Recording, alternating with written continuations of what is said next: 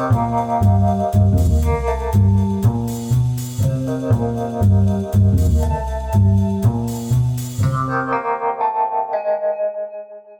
大家好，我是古怪教授谢承彦，欢迎收听五杯五杯，你不叫五杯啊？哎，其实我跟大家讲，我一开始哦成立这个节目哦，一开始我设想的是节目的名称叫六杯哦，你不叫五杯，所以才有五杯的这一个节目名称啊。不过呃，现在当然我不想用五杯来去定调所有的事情哦，我想要的还是帮大家去挖掘这些惊爆的社会事件，去辨识人性的黑暗层面啊，而且每一个事件发生的。背后一定有一些值得我们探讨的因素跟呃人性或人心的影响。那因为前一段时期我看到一个这个讯息，我是觉得真的还假的，就是在美国哦，在旧金山，他们就说你不要去那个 China Town，旧金山的 China Town，为什么？呃，因为有一个四十六号法案通过了，只要偷窃或者是抢劫，只要九百五十美金啊以内都不算有罪。这什么呢？哦，这个也是我们今天要跟大家探讨的内容。我们首先欢迎我们今天啊邀请的特别来宾，社会观察家任俊奇任老师。哎，主持人们好，大家听众朋友大家好。好，当然现在这个社群就是在社群平台跟一些通讯群组在流传说，千万不要去 China Town 哦，这个都是民主党的杰作。为什么？法案通过以后，只要偷窃或抢劫在九百五十以内不算有罪啊？怎么会这样？不过。呃，也有这个呃媒体特别去查证了一下哈，其实呃所谓的四十六号是错误的，其实是四七加州四十七号公投提案，这是二零一四年通过的，而这个提案是说非暴力犯罪与持有毒品罪降为轻罪，也不是无罪。那再来，如果已经有前科或者是有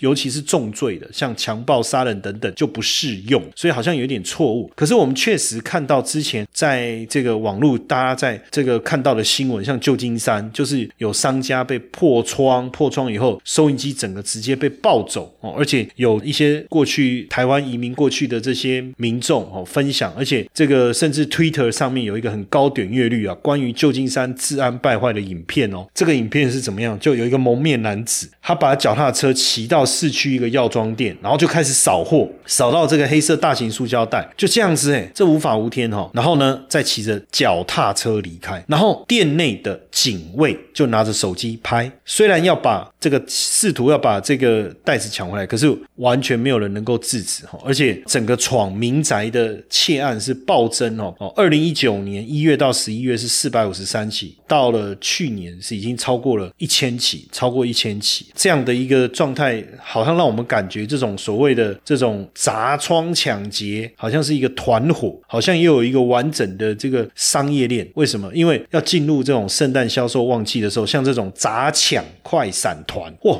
就开始频频的出现。呃，我看美国之前新闻就有特别报道，有一群人是超过八十个，都戴那个滑雪面罩，直接去抢那个加州的百货公司。然后商场的员工呢，被这个喷射胡椒有没有那种防身的那种喷雾液喷？然后还有员工被被打，然后整个这个行窃的数量是大幅度的一个暴增。然后从 Twitter 上面的影片啊，连这个 LV 啊，它的店面玻璃直接被打破。然后打破以后呢，价值这种几千。千几万美金的商品都被洗劫，甚至连购物中心啊，在加州这个海沃购物中心，它的珠宝店也被抢。好，劫匪直接把这个玻璃砸碎，砸碎以后呢，再把店内的商这个商品卷走以后，哎，直接就坐门口的车辆离开，耶，真的太夸张。然后包括梅西百货、露露雷蒙的店。哦，也都被抢，而且很奇怪的事情是，好像是有一连串的这种产业链。为什么？因为被抢的这些东西，既然就透过 eBay 或是跳蚤市场卖出去，所以感觉上这些这不是一个随意的犯罪行为，好像是一个有组织的犯罪。那整个。带给这个全美零售产业所带来的损失高达多少？我看台币很惊人哦，大概超过一百八十亿哈，一百八十亿，这是一个很惊人的一个数字哈。那我不知道，就是跟据说了哈，等一下我们会再请任老师来跟我们谈一下，就是说呃，为什么行窃？然后说是生存，为了吃一顿饭嘛，因为你真的有时候活不下去，你你你当然。哎，怎么办？狗急会跳墙。可是感觉上这些人好像是专挑高档的商品下手以后再转手捞一笔，跟这种寻求刺激好像又不太一样。因为协助的人、偷窃的人会获得报酬，然后呢，还连那个作案工具啦、车辆啦，哦，甚至逃跑路线啦，要抢什么清单啦，感觉都是有特定的这个规划过，看起来就是有相当相当的组织。当然，有人就说这个就跟那个二零一四年加州通过的一项法案有关。为什么？因为监狱太过拥挤，为了减少犯人，这什么东西呀？然后呢，就把那个窃盗重罪的门槛从五百美金。提高到九百五十美金，九百五十美金大概是台币两万七了。简单来讲，原本门槛是一万四，所以我可能不敢抢这个戒指，对不对？那如果说两万七，一般的大概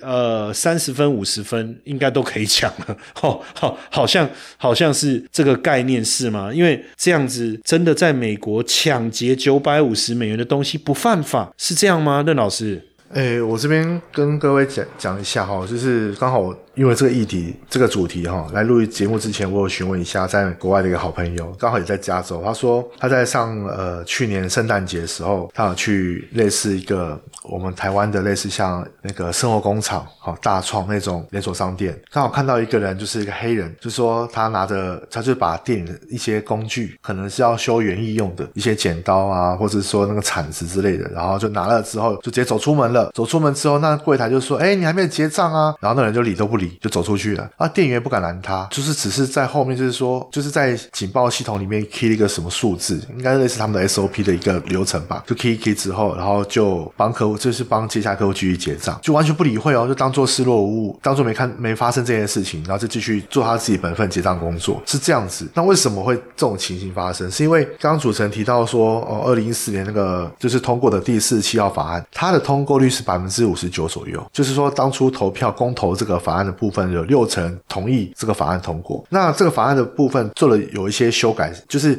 影响一些事情，比如说像刚刚讲的，他把一些偷窃还有持有毒品本来是重罪变成轻罪。那第二个很特别，这个我觉得真的是在台湾应该会被会被抨击很严重，就是说这个法案授权让一些目前已经因为这个因为偷窃哈，或是因为持有毒品而被判刑重罪的人呢，可以借由这条法律向法院请求改判轻罪，这会什么造成什么？什么结果，比如说我如果因为偷窃被判三年，但因为我现在目前这个新法呢变成了一年以下，可是我已经服刑满一年了，所以我就透过这个法律部分跟法院申请，哎，你们如果这个法条改了，对不对？好，那我现在目前应该适用这个法条这个法律喽。那我已经服刑一年了，我剩下两年不用做了，我可以提前出狱。OK，这是针对已经在服已经在服刑中的一些一些一个犯罪人。再是说，如果还没服刑，可是法院已经判他有罪，那这个罪呢也是也是超过一年以上。那他就可以依照这个法条的部分呢，重新申请我们类似像上诉啦，类似像再审那个程序，好，请求法院再加改为一年以下的罪行，就是这样，就变成这三种的这个层面。那最主要是说，他这个四十七号法案生效之后，我先讲一下为什么说，呃，美国像目前对这种情况都是比较，这很多商店都是属于比较睁一只眼闭一只眼，原因是有三个原因。第一个是员工的风险，第二是公司风险，第三个是保险会理赔。什么是员工的风险？就是说，如果今天呢有个小偷到我店里面来偷东西，我的员工看到了，然后我员工出出去追，追的时候不小心受伤了，诶，公司要负赔偿责任给那个员工的哦。好，因为职业发生灾害嘛，那公司他会觉得说啊，算了，这东西偷的东西也不多，如果万一有什么样状况，我还赔这个员工很大笔钱，算了，就让他就让他拿吧。第二点，这个我觉得真的是蛮特别的一个一个情形，就是。在美国看过类似一个判决，他是这样写，就是一个小偷，然后到那个一个商店里面偷东西，逃跑过程中，因为商店里面有一些东西摆的，就是他们的装潢跟可能他们的摆设并没有符合法规，然后就受伤了。受伤之后，这小偷呢被抓到了，可是反过来起诉，就是对这公司提告，提告说你们商店里面的东西害我受伤，害我逃跑的时候受伤，你们要对我负这个责任。哎，结果法院还判下来，判决理由是因为说小偷虽然偷东西，可是但是偷。偷窃行为，可是你们店家的东西没有摆好，那是你们店家也要负民事赔偿责任，所以你要赔这个小偷医药费或者是精神慰抚金之类的。哇塞，这个就很妙了。可是他们就是怕有这种情况发生，因为这是真实判决，所以很多很多美国商店怕有这种情况发生，算了，与其等着你跌倒，我们公司被告，干脆你就拿走算了。然后第三点，一般他们的商店有些会有去投保有关失窃险，就是类似商品失窃的部分，所以投保完之后啊，发生这种事情，那就保险公司理赔就就好了，就不要去去惹到公司的风险和员工风险，这是他们的一种心态。其实刚才任老师讲的哈，我们才发现说哦，来龙去脉哦。然后真正原来老板关心的跟我们可能关心的不一样，但是如何有效的降低犯罪率、维护社会治安，其实都是我们关心的话题。因为没有人愿意生活在一个不安全的环境嘛。当然，我我觉得我自己的我的想法是说，乱世要用重点，你要用严厉的刑法来吓阻人们犯罪。哦，反正你你该杀就杀，该关就关，看谁敢。当然，你就说啊，也许一时有效，可是治标不能治本。但是我们刚才讲到，就是说，哎，你又有保险，你又有员工的一些。保护，甚至你因为在这过程中抢劫犯受伤了，你还要赔他，这种荒谬的这种法律结构上面的乱象很难理解。所以也不光只是用重点，对不对？那美国也算是非常富裕的一个国家，可是也是被关的人最多，人均接近被关率最高的一个国家。那费用当然支出相当相当高，所以他们也会想啊，我怎么样让关的人少一点啊？因为每年庞大的这些监禁费用，所以你看不是。有很多美国的电影专门在演那个人犯被关嘛，一堆监狱犯，每个都壮的要命，每个这么身体又好，对不对？那所以这个法案当然。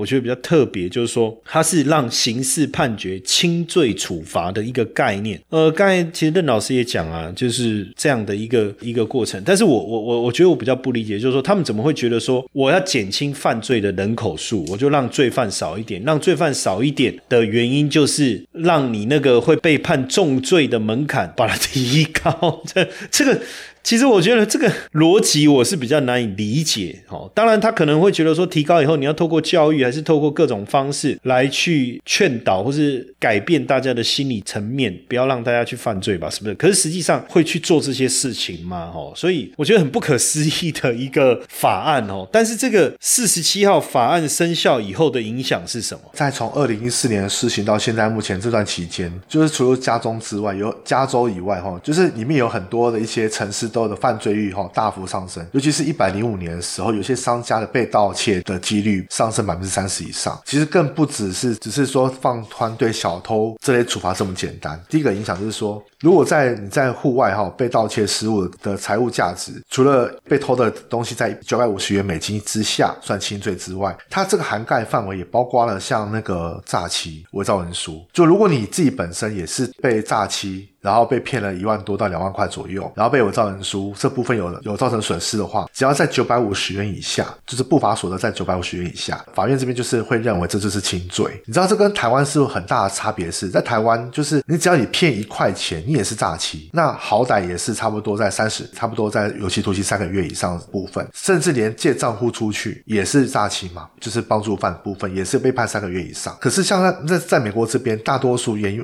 就是因为是轻罪，所以警方根本就不想管，就是不想把他送去法庭，也不然后检察官也不想起诉。这部分来讲，虽然法条上是写说，嗯，他也是罪哦，可是实物上根本就不会有人被判呐，就是把他轻放掉啦。就像我刚刚讲那个商店的员工，就视若无睹啊，就对于说啊，你偷就偷嘛，反正你你偷我东西，到时候搞不好还是我赔钱给你，算了，我就不管你了，就是变成提升犯罪的发生情形。第二个情况是所谓的。抢劫，好抢劫，好抢劫的部分定义又不一样。抢劫是指说，在他们认知是正面迎敌，就是我跟谢老师这边就是，哎，我们面对面，然后呢，我直接拿刀子在你面前，然后跟你抢，说，哎，拿钱给我，我要抢劫，表示给你我要抢劫，这才是重罪，好，这才是重罪。可是如果我今天呢是骑摩托车，然后看着谢老师手上有一个类似像 GUCCI 或是。华达的包包，然后我就从他的侧边或者他的后方去抢这包包，这个呢，在美国那边来讲叫做偷窃，不算抢劫，哦，不一样，只有正面一敌才是抢劫。但如果说今天你你如果带东西没有超过九十九。九百五十块钱，你遇到这种事情，抢你的人也都是轻罪，大部分其实警方都会当场释放，这就很瞎了吧？第三点就是说我使用毒品被抓包，然后呢，只要有诚意悔过就可以，因为像我刚刚讲的一样，就是说这个部分是希望能够让轻受到轻罪处罚的人呢，能够少进到监狱里面去，造成监狱的支出。所以呢，哪怕你持有了像海洛因啊、冰毒啊、啊，或是骨科碱啊、大麻之类的，只要是自己食用，跟警方讲说哇，我是自己用的啦，然后态度诚恳一点啊，我同意戒毒啦，有教化之可能哈，都是轻罪，那大部分都不会把你放进去。然后最后一个就是说，它是算是美国哈历史上最大的洗白机会。就早期如果我想要判刑，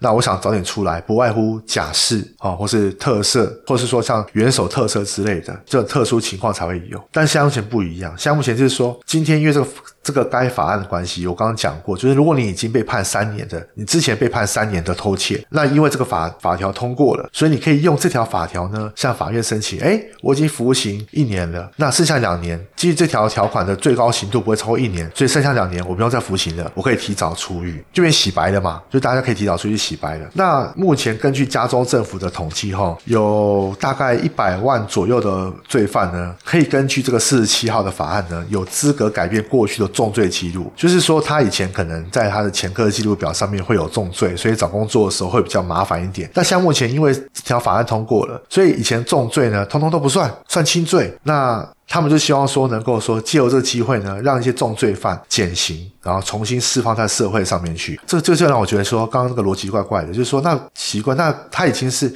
为偷窃有时候是长有有些是反复会施行的犯罪的一个一个一个情况，有些偷窃是属于心理的疾病，他会不断的去偷，他满足自己去偷窃。那你如果用这种方式，那不就是等于变相造成这类的？行为不断反复发生嘛，所以这会让我们想，对我们加州的社会的安全，尤其是华人圈的部分的安全，会忧心的重重。您现在正在收听的是 Wu Ben，我们团队有两个节目，一个是您正在收听的 Wu Ben，主要以社会事件评论为主轴；另外一个是华尔街见闻，主要以财经时事分析为主轴。有兴趣的听众可以直接搜寻华尔街见闻，欢迎一起关注收听哦。但这样听起来，我真的 任老师，你这样解释完以后，我真的觉得这个呃四七号的这个提案真的很奇葩。哈，就这个奇葩的程度，其实我很难理解。可是为什么？当然我们看很奇葩，那它是不是真的有好处？这个好处我不晓得，它的好处是是说对某些官员他的口袋有好处，还是说他对政府真的有一些实质的什么样子的好处？不然怎么会有这么奇葩的提案？然后。表面上的好处，哈，我个人看起来，表面上好处也是有大概四种左右。第一个，像一开始所讲的，这个立法理由，单纯当初一开始只是想要减少监狱的人满为患的情况。那坦白讲啊，其实台湾的地比加州还要小嘛。那我们项目台湾也碰到这种情形，就是说能不关就不关，能罚钱就罚钱，不能罚钱去劳动服务。我举例子，比如说有个朋友他是被判两条罪，总共被判了大概八个月，哦，八个月。那这里来讲，我们我国的刑法规定就是是说。超过六个六个月以上的刑度的，不能一颗罚金，你要去入监服刑。那这时候他那个我那个朋友就是说，他就是先先去缴罚金，八个月嘛，所以有六个月可以缴罚金，所以他去缴十八万罚金给国家。缴完之后还剩两个月嘛，那剩两个月部分本来要关嘛，那结果呢，刚好。遇到一个好的书记官，书记官讲跟他讲讲，哎，这不一定要执行啊，这样子好了，我帮他想一下办法哦。那看可不可以跟执行检察官讲一下，改为劳动服务，你就去劳动服务吧，好就不关你了，这样子哦，这么好，那他就是申请嘛。申请之后果然一个多月下来，哎，过了，真的过了，就不用去入监执行。就是后来才知道背后原因，就是因为接下来台湾也是一样，就是台湾的毒贩非常多，酒驾犯也多，哦，然后诈欺犯更多，哦，所以他们也会希望说，哦，把这个人狱政支出能够大幅减少，就不要再放人进来。而且，更何况现在这几年疫情问题，他们也很怕说，万一监狱变成一个所谓的缺口的时候怎么办？所以恨不得就是说啊，能不关就不关，能罚钱就罚钱，能服务就去服务，好，不要让狱政的那个人数的部分增加。好，这是这个法案的最初的想法。那另外一个部分是因为说，他也希望我们抓他们，希望也是希望说，让加州有限的警力呢，能够投入到所谓的暴力的呃严重的暴力犯罪或是重大犯罪之中。就对于这种小罪小恶的部分，他们希望说啊，你们警方不要去浪费这个时间，然后赶快去抓比较重大刑案的犯人们。那第三个就是说，他们希望能够节省一亿到两亿美元的财政负担呐，就说能够让更多预算用于疾病治疗，还有药物的治疗之类的。其实一般的监狱啊，各国监狱我看应该都差不多，台湾也是八到九成都是毒贩，因为会反复的使用毒品嘛，也是反复被抓嘛，所以他们希望是说把这个钱节省下来呢，让这些毒贩呢有一个可以治疗的机构，去成立治疗机构，让他们去戒毒，或是说像前阵子我们最热门的就是思觉失调症这个这个疾病，能不能不能够一直变成所谓的杀人无罪的理由？那因为像台湾也没有，美国加州他们也希望哦这个部分能够做一点强制治疗，类似强制治疗医院，把这预算放在这上面去。这样，那第四个部分就是说有点有点点理想化了哈，我个人是觉得太理想化，有点不切实际。就是他们认为有一些轻罪的罪犯呢，借由这个机会，他们会被人道主义的感化，那他们能够迷途知返，然后开启新的人生。就是因为这个理由呢，所以才让加州的一些选民们纷纷投了赞成票，让财政省下来钱。可是。这些钱省下来之后用去哪里，你也不知道，这是选民也不会知道，反而让这些。窃盗犯呢，就是有些习惯性窃盗部分的那个那些犯人们有有恃无恐，然后反而就是培养出这样不少的罪犯，甚至就像刚主持人所所讲，就是变成团伙的抢劫、团伙的偷窃。所以呃，很很妙的一个情况是说，美国像目前他们这个小偷们呢，这种他们这种小偷们都都知道都知道，既然九百五十元以下算轻罪，那实物上面店家通常不会去管我，警察会放我，检察官也会不起诉我。好好，那我就拿个计算机去便利商店，我直接做定量偷窃。什么是定量偷？我就边拿计算机算一下，说，哎，这个多少钱？我就拿下来放包包里面去，然后就直接走了。这种情况太常见了，所以我那时候看新闻跟 YouTube YouTube 上面的影片的时候，真的是这种情形。然后有记者就访问他们说，啊，你们为什么都不管？他说，管了干嘛？啊，反正又没人会理我们。对，那公司我们店里面也有也有也有理赔，那我们就跟理赔保险公司拿钱就好了，免到时候还惹一身，还惹得一身腥，就是这样。这种情况比较严重。好，那在去年的三月，哈，这个民主党加州参议员啊，叫斯金纳，他又提出了一个叫 SBAT Two 的议案，这是什么意思？傻逼哦！为什么我要这样讽刺？哈，当然这个英文不是傻逼的意思，而是我就嘲笑说这个议案是一个傻逼的议案嘛，因为。大家就说，刚才我们聊了这么多四期法案，你也知道这个一个这个法案这个荒谬的地方哦。那这一个 SBAT Two 这个议案哦，它是要去重新定义，他要把加州刑法第四百八十六条关于盗窃的定义要重新划分。那这个会改变加州已经执行一百五十年的法律哦，因为它其中一级窃盗罪是说，对低于九百五十美金的盗窃，可能涉及暴力或恐吓，但不造成严重伤害或。涉及致命武器就不再列为重罪了，而是改为轻罪，就是重新定义了哈。那二级窃盗罪是什么意思？只要不涉及无力和恐恐吓的盗窃，就刑罚会比四七要反而更宽松。这个这个任老师，如果这 这个傻逼八十二，好，这 SBAT two 了，这个法案真的过了，你你觉得呢？因为会会对一些你看，在美国的华人不是比较瘦小嘛，或者什么这一类，或是就是到人家房子里面抢，这这个以后会产生什么样的影响？我我这样讲哦，其实我觉得这个时候傻逼八十二是不是？我觉得更适合叫做傻逼八十七吧，傻逼八七是不是更更适合？这个法案现在目前还没通过啦，但是有人这样提案的，我觉得提案人真的让我觉得说，这个脑洞很大开。什么叫做一级？窃盗罪，只要是针对九百五十元以下的九百五十元美金以下盗窃，只要你不是要用暴力，你只要没有造成严重伤害，或者说你不是要拿致命武器，你就可以不是重罪，一年以下就可以了。哇塞，你知道吗？这种情形在台湾早就被判差不多三年以上的的刑者都有可能了。结果他现在那边只要说你抢，只要抢两万七以下的东西，好，你只要没有把他打到重伤，你没有拿刀，你就可以成立。换言之，我只要我是，比如说我我我的身材很比较。粗犷一点，那我只要找个弱小女子，或是找一个比较弱不禁风的那个瘦皮骨，我跟她恐吓一下，我跟她稍微用拳头哦打一打她，就是大概敲个几拳。拿他的钱，然后算一算，哎，九百四十九元美金，我就是轻罪，就这样。而且我只要罚钱就好了，因为假设我没有犯重罪的话，我基本上我就算有前科，就算我之前犯过类似罪行，可是因为不是重罪的前科，所以我还是只要罚钱就可以了，就这样啊。第二个，然后再是说什么二级窃盗更低，只要你不是。哦，就是说你不是用武力哈跟恐吓的盗窃，你会更更宽松，六个月，六个月以下就可以。哇塞，那这样其实基本上就是你去想象一个情形啊，就是说啊，我先讲一下，就是什么是重罪？重罪就是指呃严重伤害叫重罪。那比如说残疾，像我国也是一样，我们我国的重伤害的情况就是说我只要有一个身体器官无法恢复原状，哪怕比如说眼睛看不见了，好，我一只手指头被截肢了，或是说啊，我可能呃我的身体器官有有一个部分呢残废了，只要是有关残废部分都算是严重伤害。那一般如果是被揍到所谓鼻青脸肿啊、脑震荡啊、淤青啊那种都不算，台湾也是这样，台湾也是这样。好，那所以假设以台湾的标准来看的话，那你就发现到说，那其实一一般这种情形不太会发生。因为你除非是被害人跟你之间是搏斗很严重，或者说他可能抢劫过程中不小心把他打成重伤，不然基本上来讲，我只要能够用稍微敲几拳，我就可以拿到钱的话，当然是愿意这样做就好了。所以像我们华人在美国，在美国的生长环境里面都是算算比较瘦小一点，所以假设我们今天我在家里面刚好碰到一个歹徒，那个歹徒呢身材比我比我壮。